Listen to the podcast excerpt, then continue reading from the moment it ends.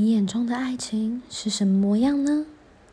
幸福、吵架，又或者是快乐？欢迎来到 You and Me Story，你我的故事。Hello，大家好，我是今天的故事分享者 Edie。OK，Hello everyone。Yeah，OK。好，那今天呢，我是想要来向大家分享一下我的爱情故事。对，那在不过呢，就是分享之前呢，我想要先聊一本书，嗯，书名叫做《呃，只要好好过日子》。对，其实这本书蛮有名的，我身边呢很多的朋友呢也很喜欢，很多人都会来跟我分享这本书的故事。对，那我也不知道你们是否有阅读过啊？对，不过没关系，有没有都无所谓，就是我单纯就是想要分享一下我看的一些。呃，故事的一些感想，对，就是因为他跟我最近的经历其实蛮有关联的，对。那其实我本身就很喜欢阅读，所以我阅读了各式各样的就是书籍这样子。那这本书是我其中一本非常非常推荐的。那如果你目前如果遇到了什么困难啊，或者是走不出的难关，就是。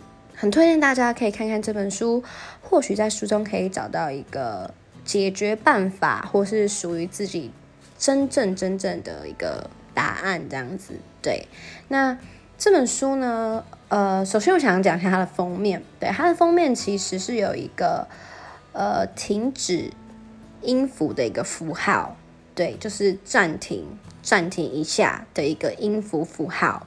对，那。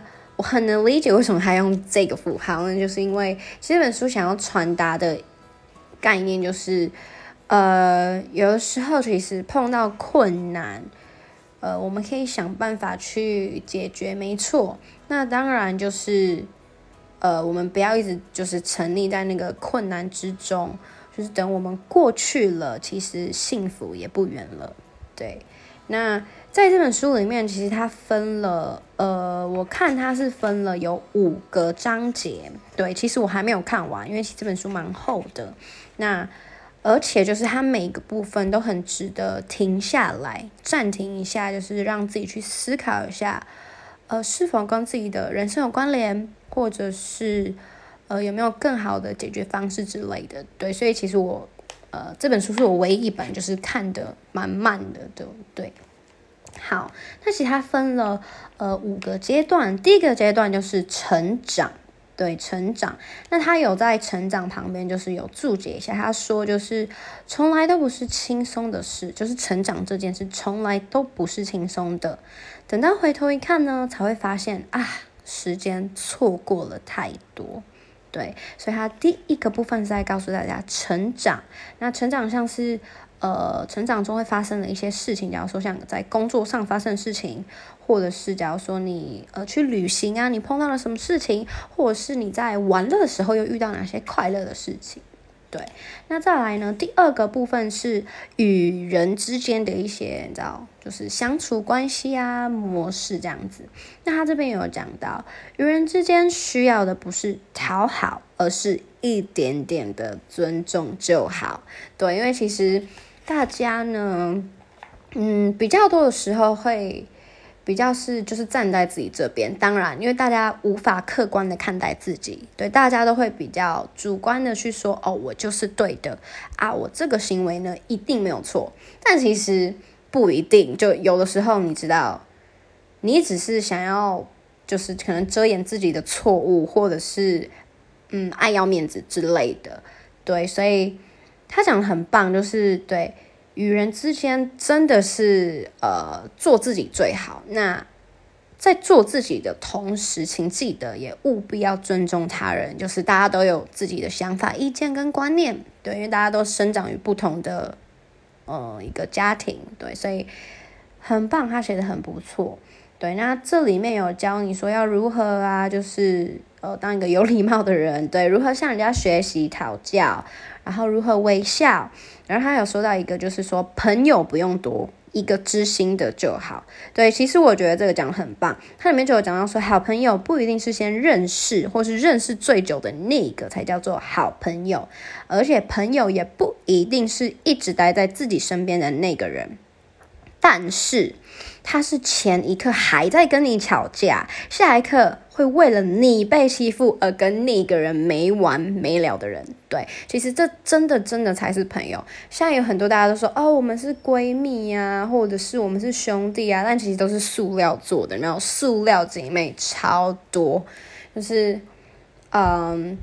表面上跟你很好，但私底下却是会做出一些就是你知道背叛你的事情啊，或者是真的跟别人乱讲话之类的。对，其实现在真的蛮多这种人，所以他讲的很棒，就是朋友不用多，一个知心的就好。像我本身其实我很喜欢交朋友，没错。但不过呢，呃，我也是发生过一些就是你知道跟朋友相处就是发生了一些问题呀之类的，就是发生了一点小矛盾，然后导致那个朋友就是。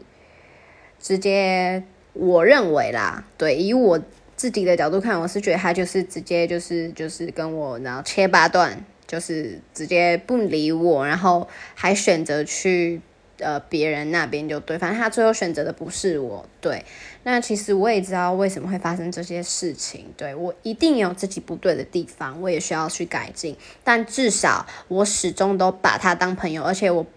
并没有因为那一次的事情或干嘛，然后就真的就是要选择离开他，或是逃避这段关系。对，那不过他的做法跟我不一样，就是他直接离开，那也没关系，就是我们互相尊重。既然我们没有办法当朋友，那没关系，那我们可以各自再找，就是去寻找真正真正是属于自己朋友的人。对，那我真的知心好朋友真的没有很多，大概就是两两个、三个这样子。对，就是。有几个我信任，然后他们也信任我，也相信我，也会陪伴我的那几个，对，就那几个而已。对，那有其中有一个认识很久了，我们认识从专科吧，五年，然后认识到毕业之后一直都在联络，现在应该已经八年了吧？嗯，是一个很好很好的好朋友。他真的是在呃，我们也吵过架，对，但他真的是在就是我被欺负的时候，他就立马。第一个会跳出来挡说，我又没有错，为什么大家都要这样子？可不可不可以不要这么无聊？对，还就是一个很棒很棒很会保护我的一个好朋友。然后另外一个是，呃，也是五专也认识很久，虽然他比较安静，但其实他也是会默默的陪伴我。对，那。他是一个比较理性的人啦，所以他没有办法像我们一样，就是你知道看到别人什么困难，然后就直接你知道骂人家干嘛？对他比较不一样，但他也是一个好朋友，对我很好很好的好朋友。然后再来就是我在二季遇到的一个，呃，很很棒的朋友。他很棒的地方是他很有智慧，就是在任何的事情上面呢，他都比我来的成熟，而且他处理。事情的态度方式，我觉得也是，就是比我好。因为其实我呢，可能听声音觉得我是一个很嗨啊或干嘛的人，其实我有另外一面，就是我也蛮有时候蛮悲观的。对，那有时候我也很冲动，我比较容容易就是你知道暴冲，我是暴冲型。有时候有时候我很容易就是会想要去跟别人争个输赢。对我很容易就是。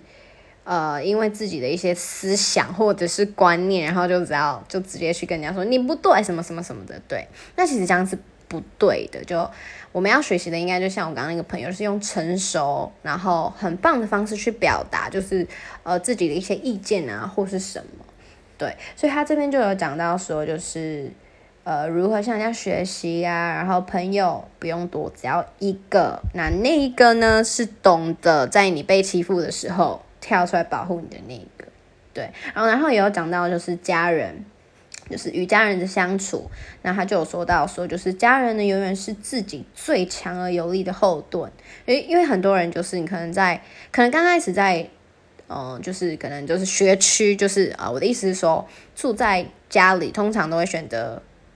家人都会叫你选择，就是家中附近的学校去读，但其实学生都会很想要往外跑，我不知道为什么，大家都很喜欢。那我不是啊，我就是觉得家最好，对，家就是我的避风港。那很多人都会选择，就是你知道，跑去很远很远的地方读书。我好多个朋友都好想要离开家里家乡，我也不知道为什么。对，但是认真说起来，他们到最后也是变成就是家里是我唯一的避风港，对，可能是因为他们在就是在外生活久了，也受到了一些委屈，然后才会发现说，就是世界上最动人的声音就是家人的呼唤。其实说真的，因为你人生地不熟，到了一个别的城市，的确你有很多自己的困难要去克服，但最终。最终会陪着你的人，真的只有家人，就是他们是唯一一个不会离开你的人。对，就是他跟朋友啊，或是情人，其实都没有办法比，因为朋友说不定你看，就像我，就就就被抛弃了。对，那家人呢，永远都在。OK，所以是不一样的。对。然后他有说到，就是要善待别人，然后也是善待自己。他就说，生活已经不轻松了，不要被太多的人去影响自己的心情。善待那些不喜欢自己的人，也是一种对自己的善待。其实他只是要告诉你说，你不用太去 care 别人在讲什么，OK？他们的点或是他们的一些想法是他们的，你不用去。在意在乎，就是直接陷进去。我们可以听取他们的建议，做一些改变。但我不觉得，就是你知道，呃，别人说你是错，你就真的是错。OK，有些东西不是真的，别人说你就是怎样，那是他的想法嘛，对不对？那你自己做一个最真实的自己，就是最棒的。然后，再来第三个部分，就是我今天就是要跟大家聊的嘛，对，整个就是爱情。爱情的部分，那他这边有讲到说，听起来呢，爱情很伟大，但我们要的其实很平凡。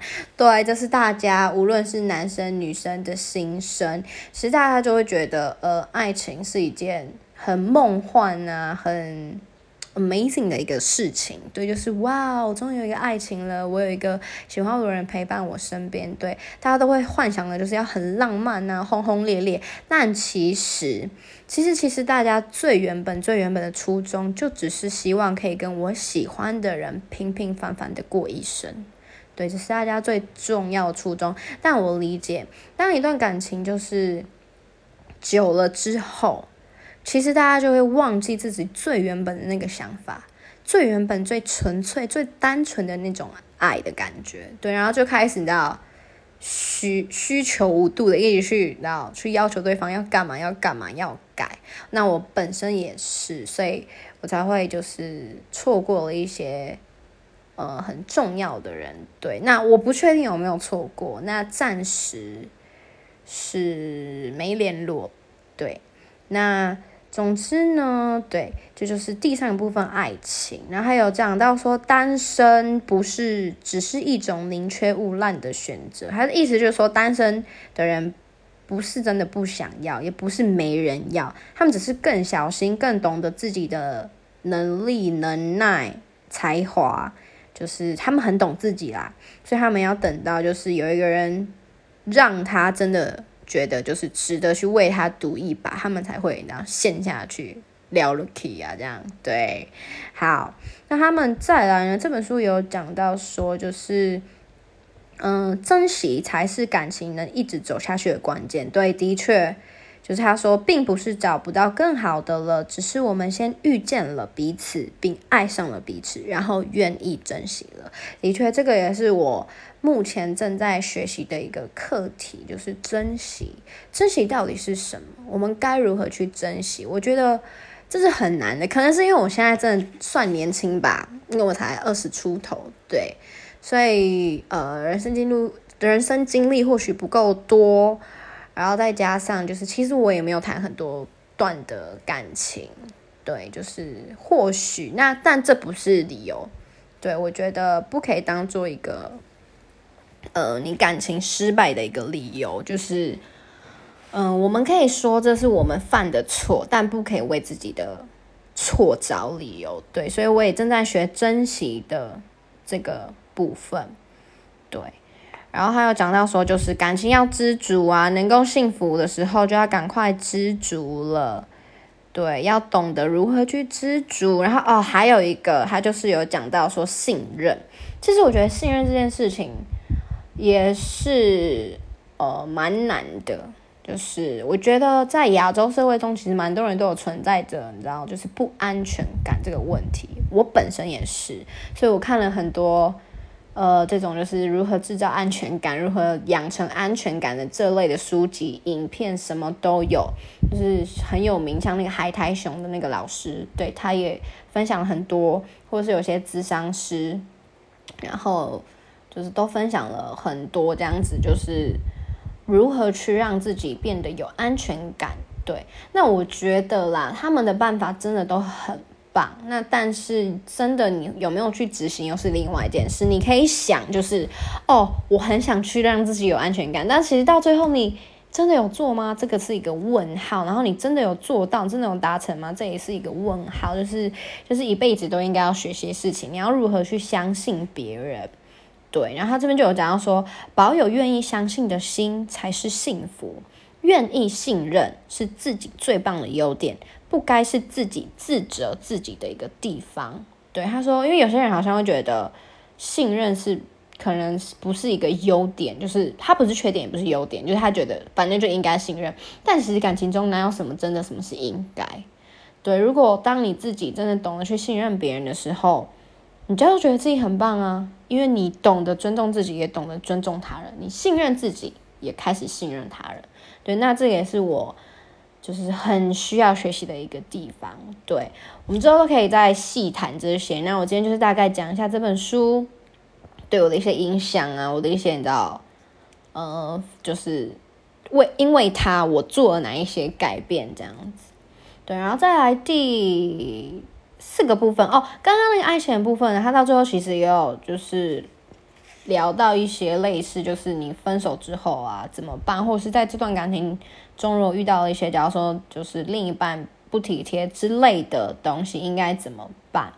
对，然后他有讲说，呃，就是如果啦，你真的一直没办法信任别人，就是结束一段充满猜忌的爱情，也是完美的开始。对，就如果你真的一直没有办法去信任那个人，那就代表或许那个人就可能哪一个点就没有办法让你信任吧，或是。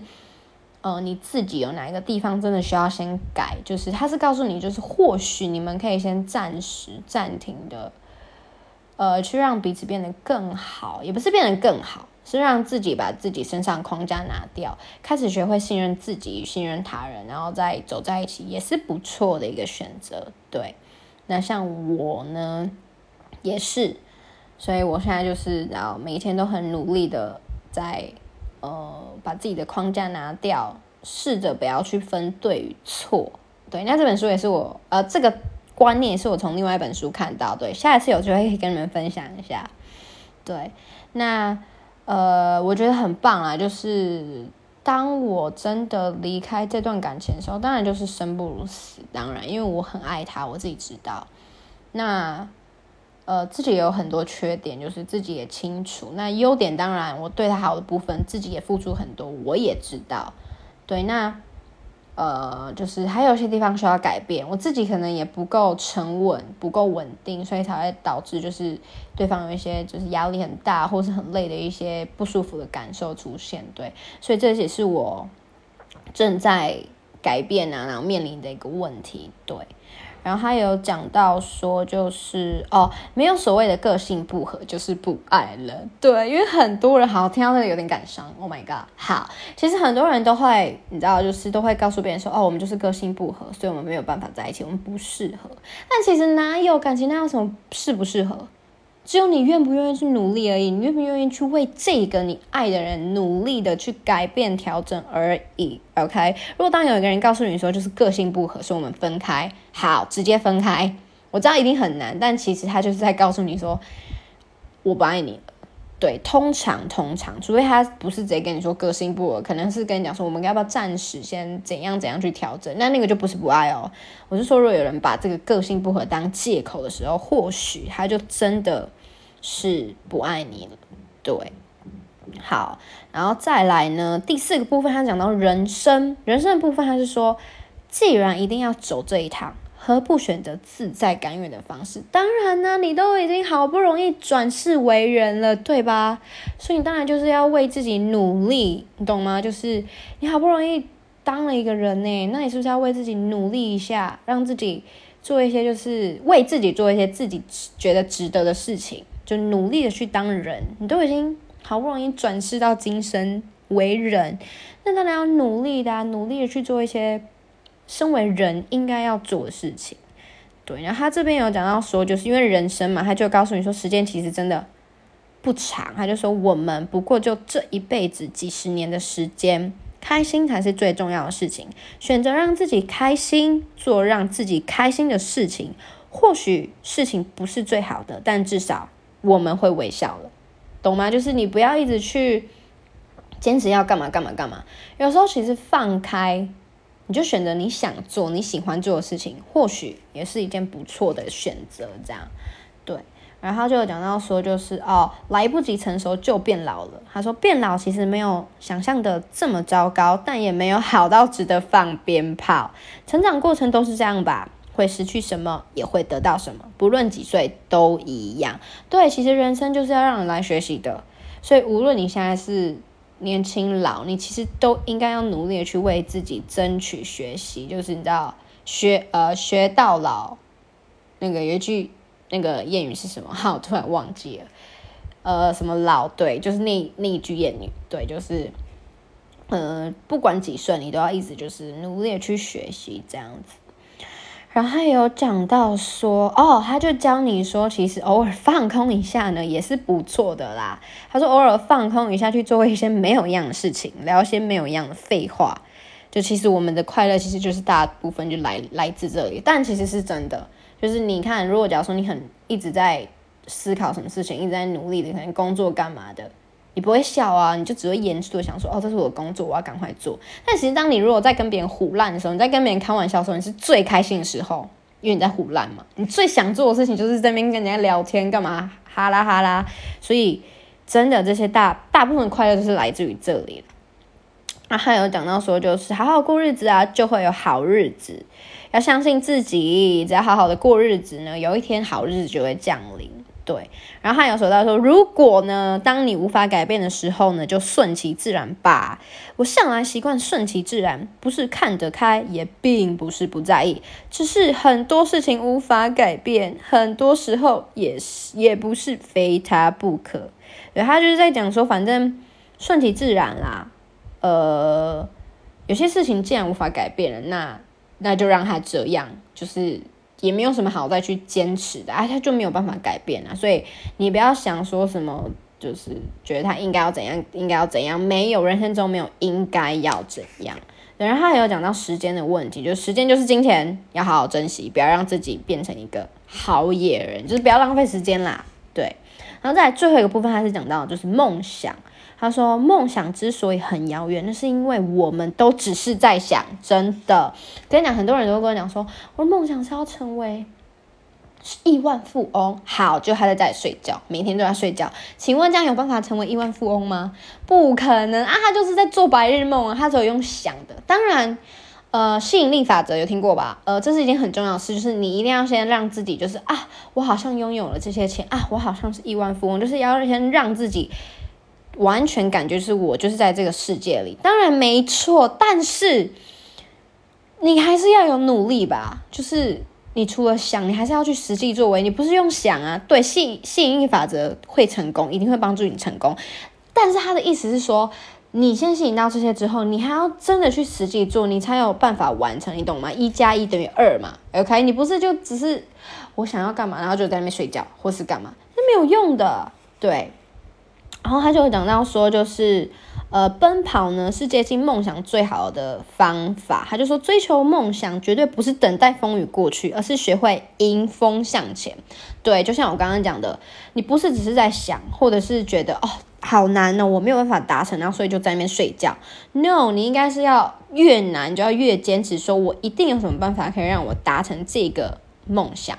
就是越难，我们就去克服那个困难。对。然后之后还有教我们一些正念思考呀，正念思考就是不要嘲讽那些勇敢追梦的人，能够发光发热照亮我们的就是勇敢的他们，用正面的态度去看待别人，我们才能成长。对，就是他在教你如何正面思考。然后再来呢，他还有讲到说，哦，命运不是敌人，只有自己，时间才是。你奋斗的对象不是任何人，不是命运，只是你自己，还有时间。对，其实自己就是自己最大的敌人嘛。如果你都一直不去改变，你就错在那里啊，你就成为自己的敌人呢，你永远不会进步啊。你假如说你想要，就像我刚刚讲，你想要发大财，就你在睡觉，那所以错的是谁？到底是谁？就是你自己，因为你一直在睡觉，你都没有去为自己而努力。对，还有时间，当然你看时间一天就二十四小时，呃，我们就你看睡觉大概就要八八小时嘛，最基本八小时。起床之后，哇，扣掉这个八小时，剩没有几个小时。好，我们要干嘛干嘛干嘛啊？一天就过去了。所以其实一天真的很快的，很快的。对，然后他就说，还要讲到说，就是要找出自己喜欢的事情才能做长久哟。做你真正喜欢的事情，才会做得出色、开心，并且做得长久。对，还有像是向着心中的太阳前进，影子只会落在身后。为了目标奋力前进，不要因为一次的挫折便放弃。你的人生。不该是半途而废的四个字，对他就是教你说不要半途而废，不要三分钟热度，OK，就是虎头蛇尾不会成功的，OK，越有困难就要越前进这样子。对，那这大概是这本书的几个标题。那呃，那我今天要谈的是爱情嘛？对，其实我最主要的这个 Podcast，呃，不论是 Podcast 还是其他平台，其实我最主要就是要来分享。爱情的故事，就是大家都有各自的故事，那也不一定，生活故事或是爱情，或是朋友之间的故事，其实都可以。那我今天最主要就是要分享爱情，对，所以我就有看到，呃，有一篇其实写的也很棒。嗯，刚刚我可能有讲到，那现在我就是翻到书里，书里面。然后来跟你们分享一下啊，有一篇呢，它就是讲到说，最傻的事情就是明知会影响心情，还犯贱去看。好不容易爬出了地狱，为什么又要跳下去？好，他这边就讲到说，呃，科技不断的发展，不断的进步，然后呃，又到了就是行动通讯的时代。那不管是因为社群网站或者即时通，都让大家就是你知道沟通变得很方便，也更容易。然后让友情跟爱情的联系呢，只要上网啊，就可以就是就很像是一条就是让情感升温的高速公路。我们可以很轻易的就去看到各自的一些状况这样子，然后也可以同时就是写下自己的一些心情。对，那他这边就有讲到说，呃，有很多的爱情其实是在就是社群软体或是通讯软体上就是发展出来的，本来是对彼此的生活嘘寒问暖，回应对方留下的暧昧动态，因为这些甜蜜的互动与微小的感动，让两颗原先疏远的心而逐渐的走近。对，其实现在蛮多就是网络爱情，对。蛮多的啦，但我不是，我本身要求的是，呃，比较追求的是实际，实际对，因为其实网络交友有时候也是，你知道，蛮可怕的，你没有办法知道对方到底是谁，是圆是扁，他是不是然后贩毒集团的谁，还是他是诈骗集团，对，就是想为了骗你的钱，懂吗？啊，你聊 lucky 啊，哦，完蛋，你看，如果你爱上一个诈骗集团，哇，天哪，你是要到底你到底是要爱他，还是给他钱啊？哦。很难抉择，对。那不过有些人的确也蛮多人就是在社群网站上就是谈恋爱的，对。然后他这边就有讲到说，呃，爱呢，先是因为许多感动而萌生，再有很多的体谅堆叠起来。可惜爱也很脆弱，只要有一点点欺骗，真的就会开始崩塌。你好不容易才下定决心把自己交出去，却发现对方早已把它送给别人。一颗完整的心换来四分五裂的感情，这个交易太不划算了。这种割地赔款的条件，你当然不可以接受呀。于是放手，让一个不能全心全意爱你的人离开，或许是你唯一能做出的最理智的决定。对，其实他讲的也是很棒啊，就是的确，如果那个人搞外遇或是干嘛，我是说基于这种情况下，当然就不要再给他机会了。可能给一次两次好可以，但如果他发生第三次、第四次这样，无限给你循环，就是爱上别人搞小三，那当然就是先暂停，不要啊。对，就是很正常事情嘛，不要一直让自己在这个回圈里。你是你也是别人的呃父母亲里面的心中宝贝，那你为什么要在一个？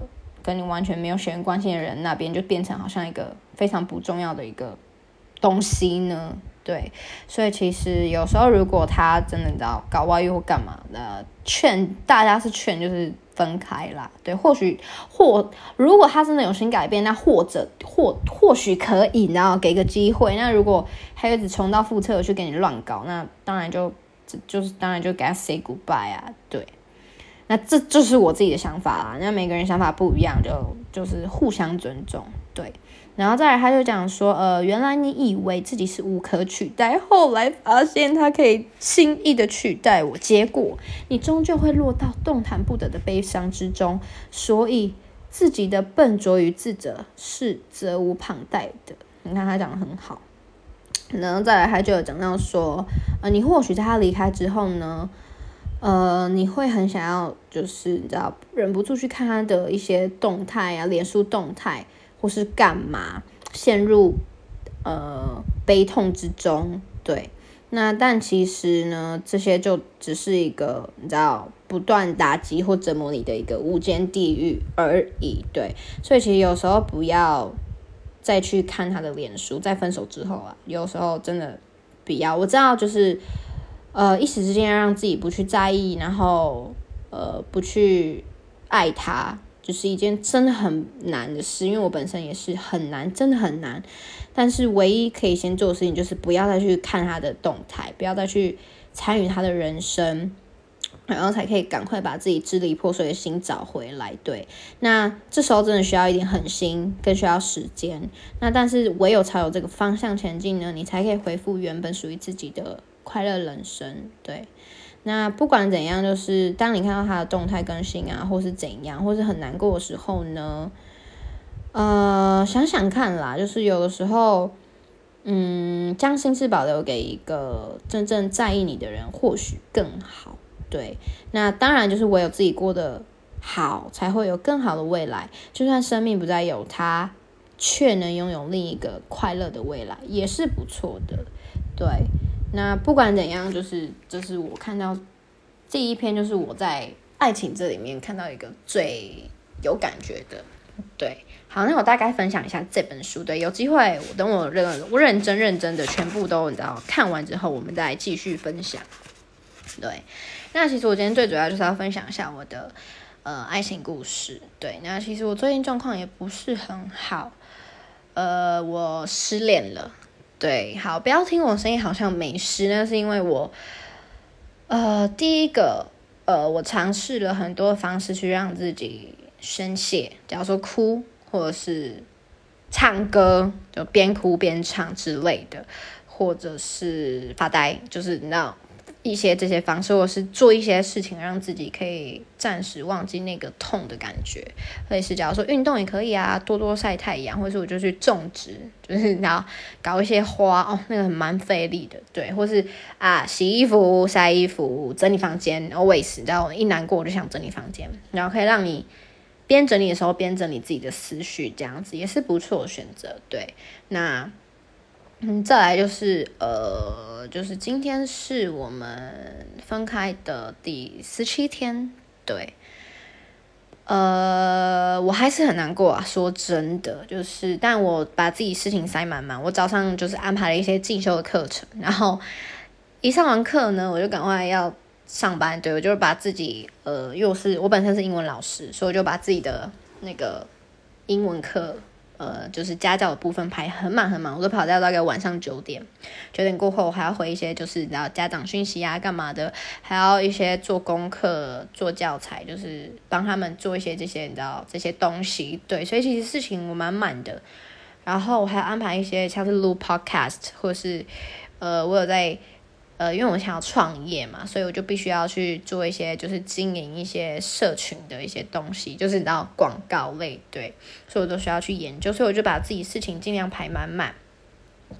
然后或是有时候我就会弹钢琴，呃，因为我本身有有学一点乐器，然后我也很爱，我超爱的，所以有时候很难过的时候，我就会弹钢琴，就宣泄一下自己的情绪，这样，或者弹吉他。OK，就是可以宣泄这样，而且弹钢琴有个好处就是你必须要去看那个谱，所以你的脑袋没有办法一直想到它，因为你必须要看是哆来咪发唆哪一个音这样子，你要注意手，也要注意谱。对，那呃，我会想要创立一个这个 podcast，因为我觉得大家一定有很想要有个地方是可以抒发自己的心情。那欢迎，就是如果你们有想写信给我或干嘛，没有问题，私信我的粉砖，我的粉砖就是。嗯，你我的故事，对，就去私信，也可以私信我，然后告诉我说，哦，你想要讲你自己的什么故事啊，或干嘛？那每一集的话呢，呃，我会挑选一些人的故事，我们就可以来分享。那没有也没关系，因为我本身蛮多故事的，虽然我不老，我算年轻，对，但是我经历的也算丰富啦，对。那今天最主要就是来讲讲看我的爱情故事，那。我跟我的这个嗯，我喜欢的人，好，我现在只能他我喜欢的人，因为其实我还没有忘掉他，所以我没有办法称他什么 X OK，you know X something，OK，我没有办法，反正就是我很我很重要这个男人呢，他呃，他是我在五专对专科的同班同学，对，其实我们两个的缘分很奇特啦，就是。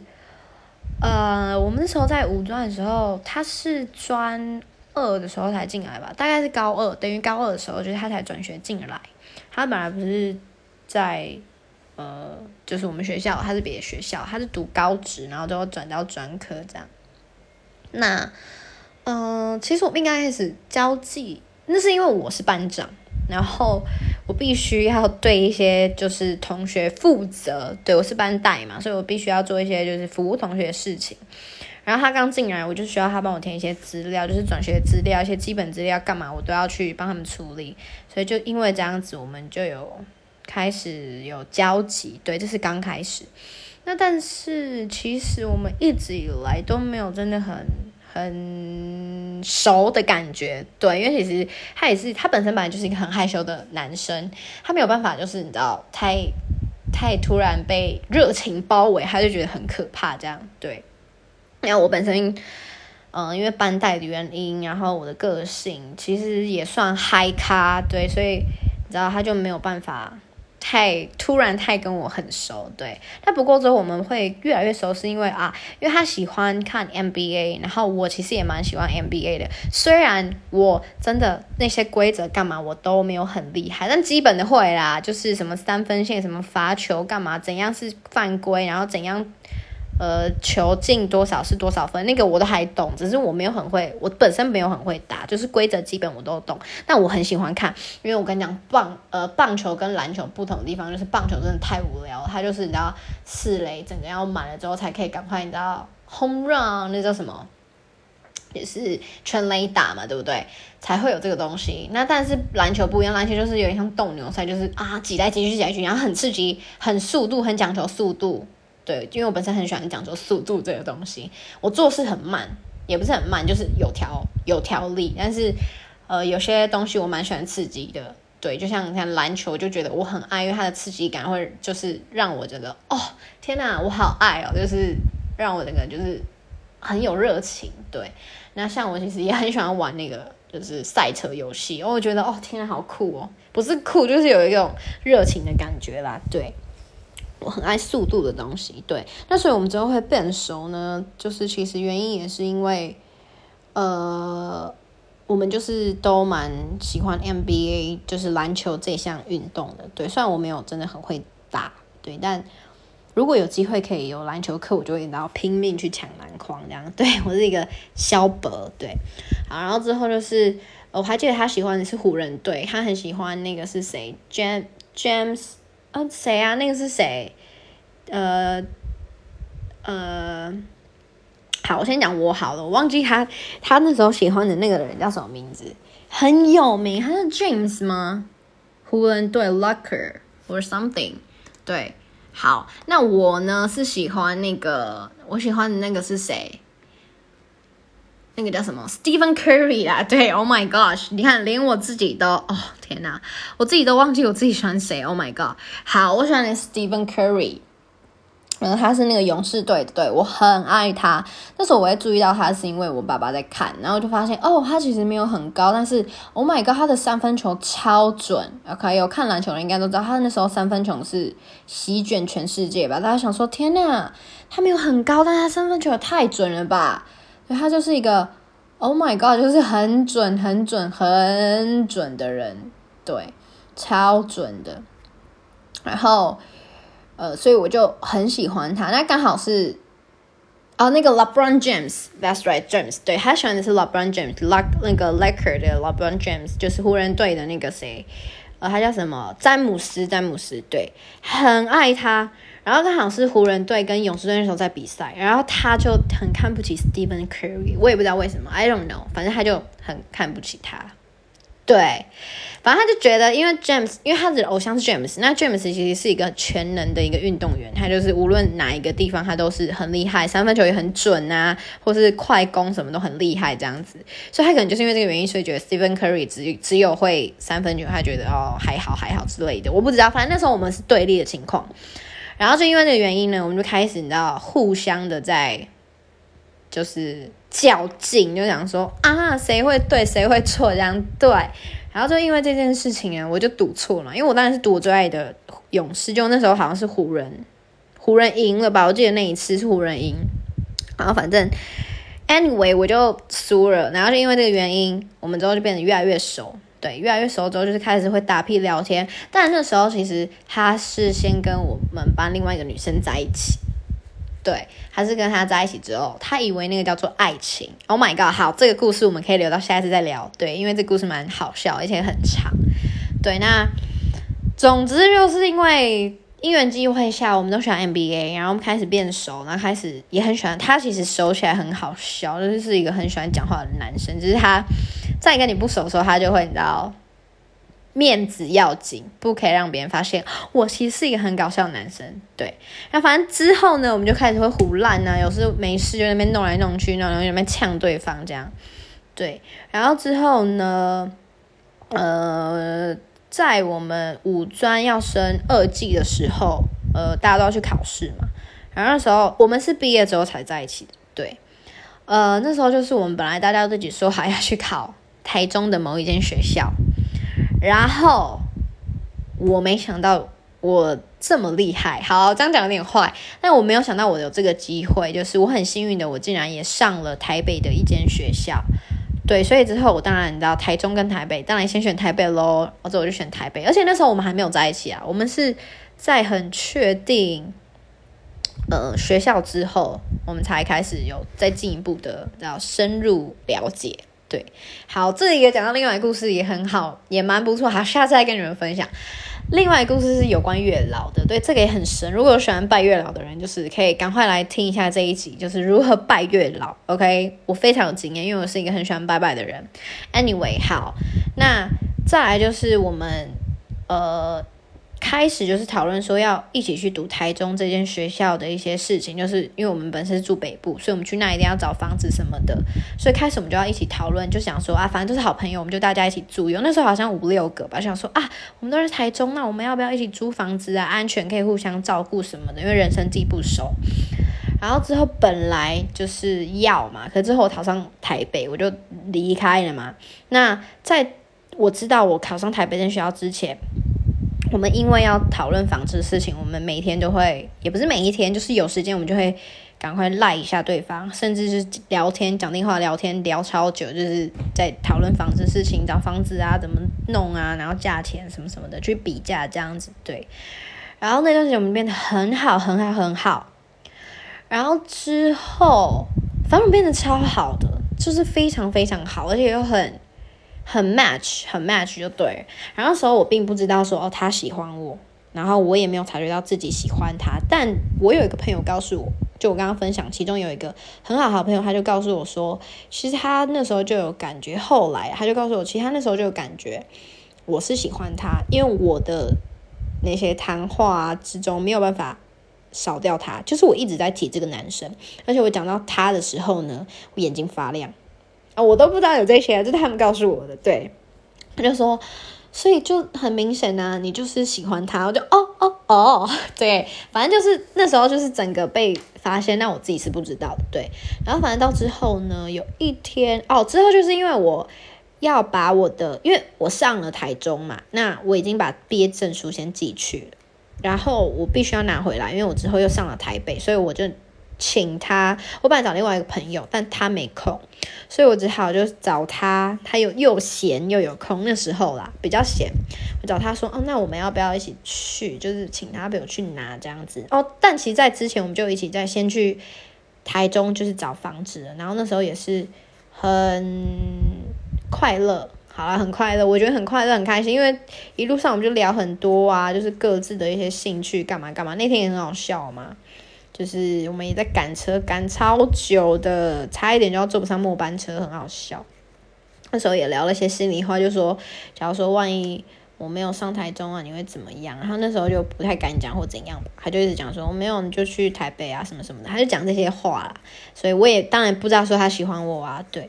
然后之后就是我请他去陪我去台中拿回毕业证书那一天，就是我哭了，对我就直接哭，因为我才那时候也没有真的意识到说我喜欢他，只是就觉得很难过，万一以后见不到这个人或干嘛，然后约也约不出去，什么时候就觉得很难过，很难过就对了，对，然后就有跟他讲，然后他就安慰我说不会，他就会就是随时随地出现在。我的身边这样子，对，现在讲到这有点难过。好，再来就是呃，反正那天就是讲了蛮多，就是心里话，就是他又告诉我说他都会出现啊，我需要他的时候他都会在这样，然后我很感谢。然后之后呢，之后呃回来之后没多久，我们就有大家以前五专的一些好朋友就约出去吃最后一次的饭，因为大家都要去别的地方读书了嘛。然后呢，见面时间变少，所以我们就开始的，呃，想说就可以约最后一次的吃饭。然后在那次吃饭，就是那一天，呃，我们之后有约去海边，对，去海边看海啊，干嘛干嘛之类的。那时候也玩的很开心。然后，呃，最后他就那天他就约我去看了电影。我想说，嗯，他干嘛约我看电影？我也没想太多，我想说好就去看。不过说真的，那时候暧昧指数已经快爆了啦。对我自己有感受到那种砰砰感觉，就是心跳砰砰跳。对，然后之后我们就去看电影，他还为了我很好笑，他还为了我，因为他是一个不太敢看鬼片的人，他因为我他因为知道我很喜欢，虽然我不敢看，但我很喜欢看，他就那一天他就选他就选了一部电影《贞子》，贞子那时候是最新的吧，有一部贞子片，对，很新，他就为了我，然后他就去选。